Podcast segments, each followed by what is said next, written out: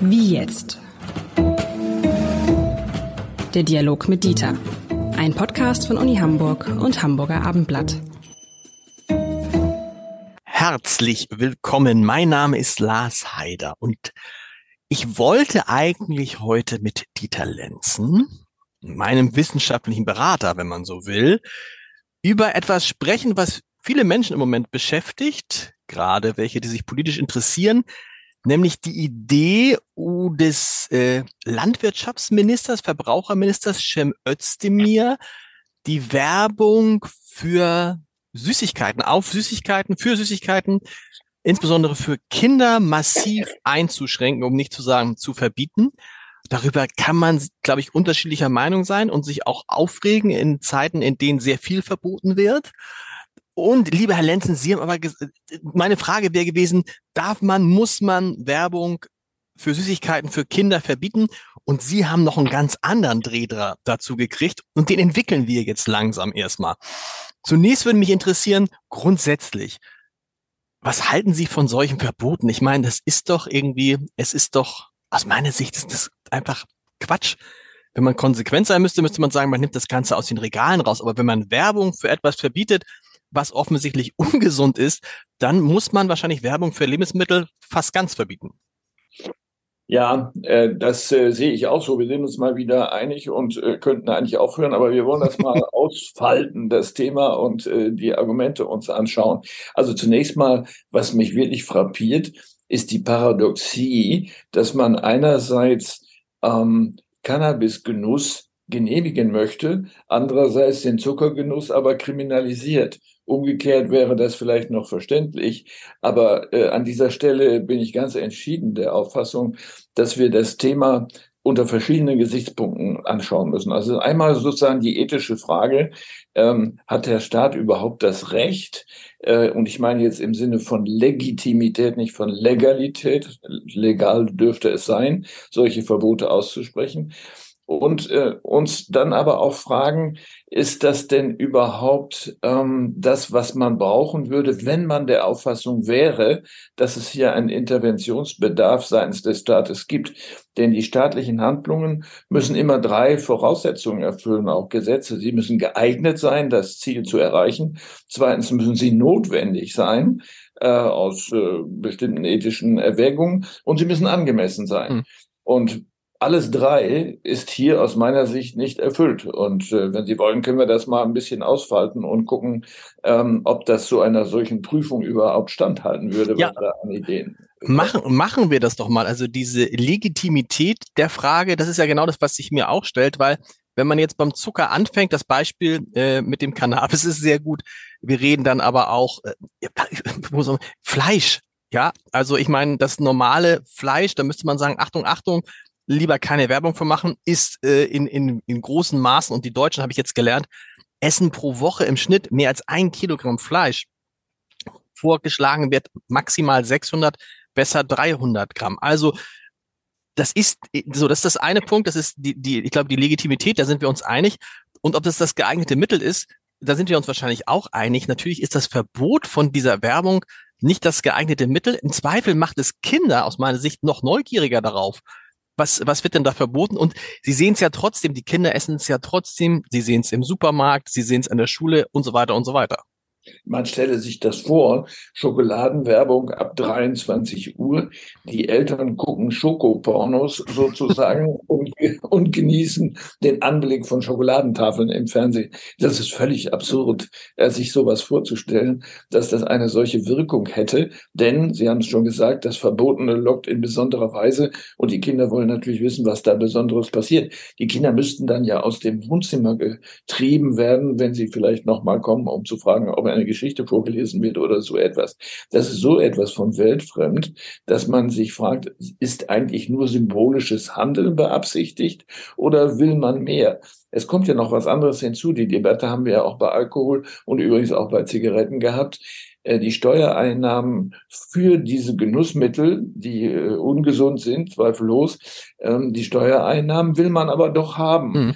Äh, denn man könnte in der Tat natürlich brutal vorgehen und so etwas verbieten. Das würde niemand politisch überleben. Da man aber glaubt, was machen zu müssen, äh, beschränkt man sich auf diese symbolischen Handlungen. Haben Sie eine Erklärung dafür, dass ich würde fast sagen, die Grünen jedes Mal wieder darauf reinfallen, dass ausgerechnet die Grünen, eine Partei, die ja äh, sehr viel auf, auf sehr urdemokratisches Zusammenkommen von Entschlüssen äh, Wert legt, die eine Partei ist, die sehr transparent ist, dass die immer wieder mit so Verboten um die Ecke kommt, dass sie nicht versucht, ähm, mehr, ich will nicht sagen wie die FDP, aber mehr an die, an, an, an die Vernunft der Menschen zu appellieren, also mehr den Weg zu bereiten, als zu sagen, nein, das und das und das und das verbieten wir jetzt. Also äh, vollkommen klar, das Thema gehört ja nicht in das Ressort eines Bauernministers, sondern es gehört in das Bildungsressort. Denn hier geht es ja um eine Frage der Gesundheitserziehung. Das heißt, wenn wir über Einsicht kommen wollen, dann müssen wir natürlich darüber kommen, dass wir aufklären in der Schule, durch die Eltern, vielleicht auch durch die Medien mit Sicherheit ähm, und möglicherweise auch durch staatliche Maßnahmen, äh, aufklären über die Folgen, die es haben kann, ja nicht haben muss, muss man ja auch sagen. Es kommt ja auf die Menge des Genusses an und auf die übrigen Lebensformen, ob man als Couch Potato in der Couch sitzt und nur Süßigkeiten isst, also Potato in diesem Fall nicht, oder ob es ähm, äh, oder ob es was anderes ist. Also mit anderen Worten, äh, das ist viel zu kurz gesprungen und mich wundert das ähm, wirklich, weil ich Herrn Özdemir eigentlich für einen ähm, klugen Menschen gehalten habe bisher. Auf was er da reingefallen ist, ist mir völlig unklar. Und ja, und es geht noch weiter. Ich hatte, ich hatte neulich Thilo Bode, den Gründer von Foodwatch, ist nicht mehr bei Foodwatch, aber ist der Gründer von Foodwatch, äh, Autor des Buches Der Supermarktkompass. Äh, mit dem hatte ich neulich ein Gespräch.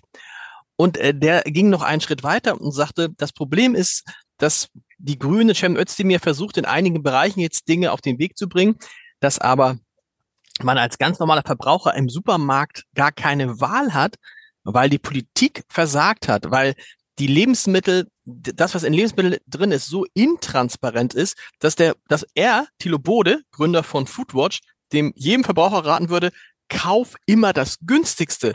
Weil das einzige, woran du, wonach du Lebensmittel unterscheiden kannst, ist der Preis.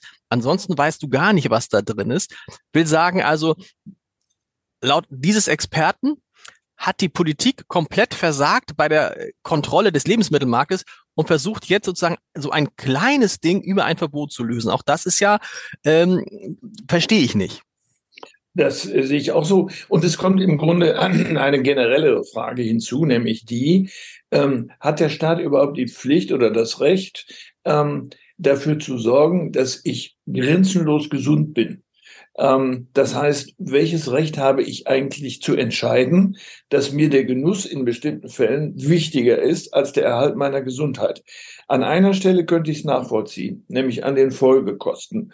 Das heißt, wenn die Folgekosten von Übergewicht sozialisiert werden, mit anderen Worten, wir alle das bezahlen müssen, was daraus kommt in Form von Krankenkosten oder Gesundheitskosten, je nachdem, ähm, dann muss man sich überlegen, wie man diese dadurch durch das Fehlverhalten entstehenden Gesundheitskosten, wie man die neu verteilen kann, jedenfalls nicht äh, in der Solidargemeinschaft. Das wäre ein Ansatz, über den man diskutieren müsste, so dass, dass, dass die Entscheidung, ich will äh, ungesund leben, äh, dass die Geld kostet, abgesehen von dem Kauf der, äh, des Zuckers, der hier nicht teuer ist. Sie haben ja, ich habe am Anfang ja gesagt, dass Sie eigentlich eine andere Fragestellung haben wollten. Und Ihre Fragestellung wäre die, ist es zu viel verlangt von Eltern, Sie verbessern mich, wenn ich das falsch sage, von Eltern, äh, dass sie darauf achten, dass ihre Kinder nicht zu viel Süßigkeiten essen. Und ehrlich gesagt, ja, das ist die normalste Variante. Ne? Dafür brauchen wir eigentlich nicht Cem Özdemir. Das ist äh, ethisch äh, richtig, aber übrigens auch juristisch. Die Eltern haben ein Sorgerecht. Das Sorgerecht umschließt eine Sorgepflicht. Äh, Sorgen für heißt dafür zu sorgen, dass es dem Kind gut geht. Äh, und wenn ein übermäßiger Zuckergenuss nicht gut ist, dann verfehlen sie ihre Pflicht, wenn sie nicht dafür sorgen, äh, dass das passiert, dass das nicht passiert, besser gesagt. So. Und in, in, in diesem Sinne sind die Eltern die erste Adresse, die hier äh, angesprochen werden muss. Und der Staat müsste natürlich diese Verantwortungsfähigkeit erzeugen bei den Eltern. Das, das, das ist die eine Instanz. Das andere sind natürlich die Schulen. Äh, wir haben Stopp, bevor wir, zu den, bevor wir zu den Schulen kommen, aber bei den Eltern äh, die, die, diese Verantwortungsfähigkeit äh, zu erzeugen, da scheitert es daran, dass man eben als normaler Mensch, wenn man sich damit wirklich beschäftigt, gar nicht genau sagen kann. Nehmen wir mal ein einfaches Beispiel. Ich will ein Olivenöl kaufen im Supermarkt. Dann gehen Sie vor das Regal und von, da stehen ja viele Olivenöle, 20, 25 Olivenöle, haben alle äh, äh, Native Extra, sozusagen die höchste, die höchste Stufe. So, woran weiß ich denn jetzt, welches Olivenöl das Beste ist und warum das eine drei Euro kostet und das andere 25? So. Und ich finde, da, da verlangt man von den Eltern fast schon zu viel, dass die Eltern genau wissen, nehmen wir einfach das Beispiel, das ahnt man, dass zum Beispiel Tomatenketchup im Zweifel ähnlich viel Zucker hat wie eine Schokolade. So, ja, das aber das ist, das sind, das sind so Dinge, das müsste, das müsste man beim Kauf von Lebensmitteln müsste man das viel einfacher einschätzen können. Und das ist nicht möglich in Deutschland, weil äh, eben beim Lebensmittelkauf man eigentlich, man verlässt sich darauf, dass alles, was da ist, irgendwie schon geprüft ist und ist es auch. Und trotzdem sind da tausende Dinge drin, die nicht gesund sind. Ja, das ist richtig. Ähm, aber das, das gehört zur Aufklärungspflicht des Staates. Genau. Ähm, es ist nicht möglich, dass Eltern ein wissenschaftliches Studium absolvieren der Lebensmittelchemie, um herauszukriegen, was in dem Ketchup drin ist. Aber es muss Auszeichnungspflichten und Möglichkeiten geben, die das auf Anhieb deutlich machen. Dann ändert die Industrie möglicherweise auch ihre eigenen Ingredienzien und kommt zu anderen Mixturen, die vielleicht auch gut schmecken. Ähm, aber wissen Sie, haben Sie mal versucht? Ich habe noch mal geguckt. Wissen Sie, dass es eine europaweite Richtlinie gibt, wie groß, ähm, äh, wie groß die Schrift auf der Verpackung von Lebensmitteln sein muss hinten? Und zwar 1,2 Millimeter groß. So, da kann ich, sagen. ne, da kann ich mit meinen, selbst mit meiner größten Lesebrille, kann ich nicht erkennen, was da steht. Ja, die Frage ist, welche Lobby, oder man muss es nicht fragen, man kann es ja ahnen, welche Lobby sich dort durchgesetzt hat. Äh, das geht Ihnen vermutlich ähnlich wie mir. Man steht vor dem Regal und fängt das Studium der rückwärtigen Zettel an, die dort aufgeklebt sind und verzweifelt irgendwann, weil es sich verbirgt, der Zucker, in einer langen Liste von Dingen, die da alle drin sind, die man teilweise kennt, aber zum größten Teil nicht, weil sie natürlich äh, wissenschaftliche Ausdrücke enthalten. Und da sind wir am Ende, wenn wir nicht zufällig Chemiker sind. Ähm, äh, insofern ist das eine nicht Information, eine mhm. Nichtaufklärung, eine Scheinaufklärung. Und da muss man ansetzen, so dass ich als Verbraucher überhaupt die Möglichkeit habe, mündig zu entscheiden. Um Mündigkeit geht es ja hier letztlich. Und das ist die Mündigkeit der Eltern, die zur Mündigkeit der Kinder führen muss, wenn sie es richtig machen. Und die Rolle der Schule, darauf wollten Sie vorhin noch, die, kann die Schule, na klar, kann man in der Schule auch natürlich Dinge vorleben. Äh, ist halt die Frage zum Beispiel in der Schule, wenn ich sehe, ich frage manchmal dann Kinder, was habt ihr denn heute so in, in, in der Schule, was haben denn die anderen mit? Da ist ja alles dabei. Und soll dann der Lehrer sagen, guck mal, äh, Marie hat heute da die Milka-Schokolade, das ist nicht so gut, aber äh, Helmut hat, Helmut, kein Mensch heißt mir Helmut, aber Helmut hat irgendwie geschnittenen Apfel. Das ist doch viel besser. Was kann ja, die Schule tun? Wenn Sie den Apfelesser zum Helmut machen, dann haben wir natürlich ein Problem. Dann äh, isst den keiner mehr. Ja, das ist, das ist richtig. Ähm, also ich würde sagen, hm, das ist letztlich ein fehlender Gesundheitsunterricht. Äh, Gesundheitserziehung gibt es natürlich, die ist untergemischt in anderen Fächern, insbesondere in Biologie, soweit sie dann unterrichtet werden. Ähm, aber ich glaube, wir müssen darüber nachdenken, übrigens ähnlich wie im Bereich von ökonomischen Kenntnissen, äh, dass es so etwas wie einen regelhaften Gesundheitserziehungsunterricht gibt, äh, wie es auch einen Wirtschaftsunterricht geben muss, weil für die Bewältigung des alltäglichen Lebens und so einer wichtigen Frage wie der Gesundheit des Kindes ähm, einfach mehr gewusst werden muss. Wir können Kinder nicht dazu zwingen, vor dem Fernseher oder im Internet zu verharren und Gesundheitssendungen zu schauen. Wobei interessanterweise stelle ich fest, da gibt es so, so Checker Tobi, da gibt es ganz, ganz viele gute Sendung, wonach dann Kinder äh, auf einen zukommen und sagen, hast du gewusst, dass in Tomatenketchup ganz viel Zucker ist? Also, aber gut, das ist ja das, das, das alte, das alte Thema, dass äh, die Schule auf bestimmte Bereiche des Lebens nicht vorbereitet. Ne? Also man weiß auch, wenn man aus der Schule rauskommt, nichts über Altersvorsorge und dass man eigentlich spätestens ab 18 da was machen sollte. So ist es. Das würde zu dem Ökonomieunterricht vermutlich gehören und sozusagen die Selbstökonomie betreffen, die das Haushalten mit den eigenen Ressourcen, also den ökonomischen Ressourcen. Aber hier haben wir ganz klar ein Defizit. Ähm, und Vorleben ist das eine, das ist richtig. Äh, man würde das nicht so wie in Ihrem Beispiel durch äh, Diffamierung des äh, Schokoessers machen, aber doch durch Aufklärung, nämlich durch eine Art, das darzustellen, so dass es dann auch jedes Kind verstehen kann. Hm. Sie müssen, Sie sind ja jemand, der sich extrem gut auskennt in Japan. Und wenn man sich die Japaner anguckt, dann denkt man immer, die haben das Problem irgendwie gar nicht. Ne? Die sind alle rank und schlank, die sehen irgendwie fit aus, die haben das mit das höchste, höchste Lebenserwartung ähm, auf der Welt. Die, wenn man sich japanische Ernährung anguckt, da gibt es auch Süßigkeiten, aber nicht in dieser Art und Weise wie in Deutschland. Was ist da anders? Es hat sich ein bisschen verschoben inzwischen, muss man äh, okay. sagen, aber zu der Zeit, äh, was teilweise 30 Jahre zurückliegt, dass ich dort gewesen bin ähm, und äh, mich dort aufgehalten habe, längere Zeit, war es so, dass das Süßeste, was es gab, süße Bohnen waren, mhm. äh, die in, ähm, äh, also als rote Bohnen versteckt waren in einer Reis Mischung, äh, so dass man so ein Reisklümpchen isst äh, mit einer süßen Bohne da drin. Das war nicht so, dass man gesagt hätte, wo sind die, die roten Bohnen? Ich brauche ganz dringend welche. Ja, kann man essen, kann man aber auch lassen. Ähm, der westliche Einfluss ist aber nicht zu übersehen. Äh, gerade in großen Städten wie Tokio natürlich gibt es inzwischen auch sehr teure, muss man sagen, Süßigkeiten, Läden, die westliche Waren anbieten ähm, und äh, sehr äh, besucht werden, äh, wenngleich sie eben, wie gesagt, sehr teuer sind. Ähm, der Gesundheitsstatus und die Lebenserwartung, was ja nicht dasselbe ist, ähm, ist äh, hoch. Das ist auch weiterhin so. Die Lebenserwartung ist weitgehend. Daran kann man sehen, dass es nicht sich in der Zuckerfrage erschöpft, sondern das Ernährungsbild als Ganzes betrachtet werden muss. Also zum Beispiel viel Fett aus Tier, aus, äh, aus, aus Fischeiweiß oder aus Algen, oder äh, andere Stoffe.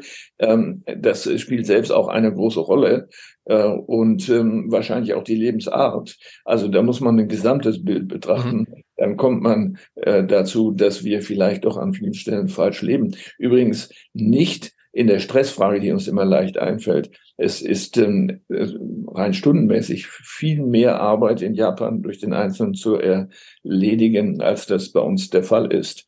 Ähm, wenngleich das ähm, Erledigungstempo ein anderes ist. Das dürfte eine Rolle spielen. Spielt es vielleicht auch eine Rolle, habe ich mir überlegt, dass wir zu einer Gesellschaft geworden sind, die immer davon ausgeht, dass der Staat einem schon alles abnimmt und der Staat einem schon alles sagt, was man machen soll. Und wenn der Staat das erlaubt, dann macht man es auch. Ich finde, man hat das bei, bei Corona relativ gut gesehen, als dann irgendwie alle, es vom Staat, der Staat sagte, alle Masken auf, haben alle Masken aufgemacht. Als der Staat sagte, alle Masken ab, haben die meisten die Masken wieder abgemacht. So, manchmal komme ich mir vor, ich will jetzt nicht sagen, dass wir wie Lemminge einfach nur gucken, was der Staat sagt und, und, und selber selber zu denken, hm, der normale Menschenverstand, selber für sich Verantwortung zu übernehmen, dass das immer weiter zurückgeht und wenn dann so jemand wie Özdemir solche Verbote macht, ähm, dann ist das so ein bisschen was wie der, wie der Klassenlehrer, der sagt, Achtung, irgendwie alle setzen sich hin, wenn ich das und das mache. Ja, ähm, ich glaube, dass hier in dem Beispiel, was Sie gegeben haben, Pandemie, ähm, ein besonderes Defizit eine Rolle gespielt hat. Ähm, ich nenne das mal Resilienzdefizit. Das heißt, die Bevölkerung war auf diesen Typus von Herausforderungen nicht vorbereitet. Das ist nachvollziehbar, weil es die in diesem Ausmaß nicht gegeben hat und es so oft Pandemie- oder Epidemie-Ansätze gegeben hat, die sich dann immer rausstellten als auch nee, war doch nicht. Hm. Ich erinnere nur an Rinderwahn und äh, Vogelgrippe und so weiter.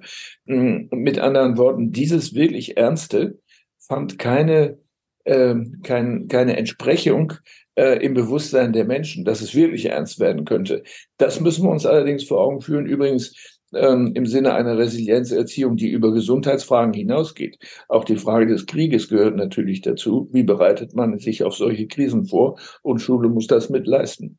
Trotzdem ist es doch so, also es ist so mein Gefühl, irgendwie äh, der Staat traut irgendwie seinen Menschen immer weniger zu. Sonst müsste man sowas ja gar nicht thematisieren.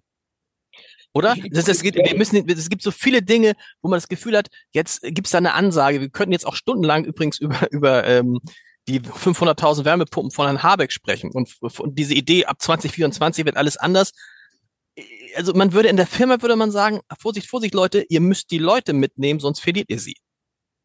Ja, vor allen Dingen muss man die Rohstoffe haben, um diese Dinger zu bauen äh, und Leute natürlich auch.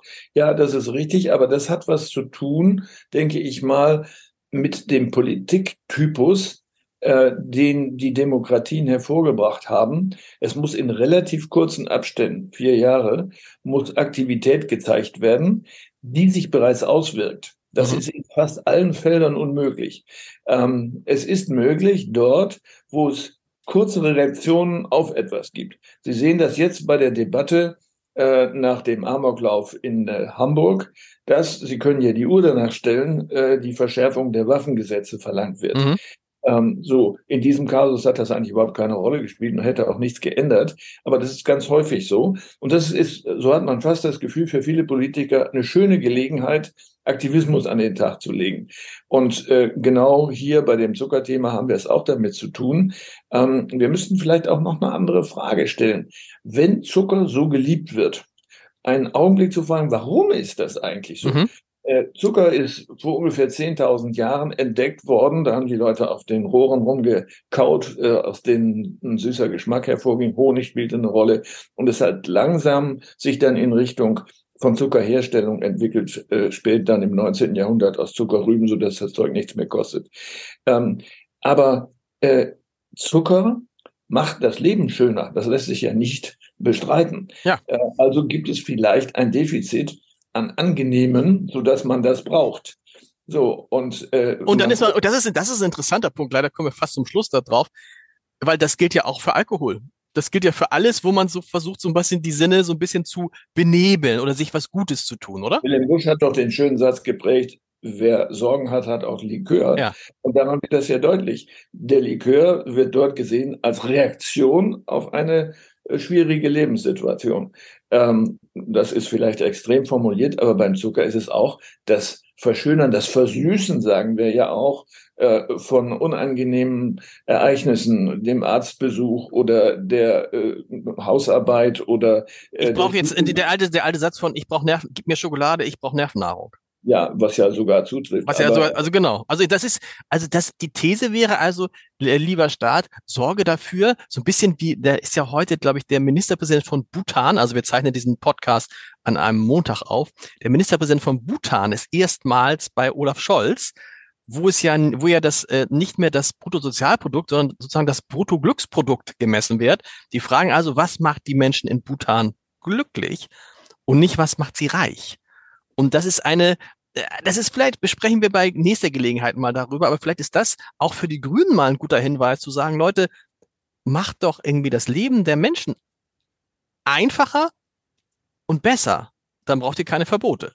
Dann äh, ist der Zucker nur noch ein Ersatzglück, äh, was dem wirklichen Glück eigentlich im Wege steht und es ver deckt. Na, ein bisschen übrigens, bisschen zu der ganzen Frage. Es gibt ja, ich, in, in der Biografie des Dalai Lama steht das, dass der, die größte, die größte Überraschung, die der Dalai Lama bei seinen ersten Besuchen in westlichen Ländern erlebt hat, war, dass er in Badezimmern ganz viele Schlaftabletten, Beruhigungsmittel und so weiter fand, weil er dachte, Moment, ich komme doch jetzt eigentlich in die Region der Welt, die denen es am besten geht, wo der Wohlstand am größten ist, wo es die geringsten Naturkatastrophen gibt und trotzdem waren das die, wo er so viele Tabletten gefunden hat wie nirgendwo sonst. Wir müssen natürlich schon fragen, in welchen Badezimmern er da war. In meinem Badezimmer befindet in, in, in, in meinem war auch nicht, aber, aber der, der sozusagen dieses, das ist ja ist ja ein Fakt, dass sozusagen ja. gerade in den in den Ländern, denen es eigentlich sehr sehr gut geht, dass da zum Beispiel Depressionen und so viel stärker ausgeprägt sind. Und wir versappeln uns, lieber Herr Lenzen. Ich danke Ihnen für heute. Vielen Dank. Wir treten für das Glück ein. Tschüss. Tschüss.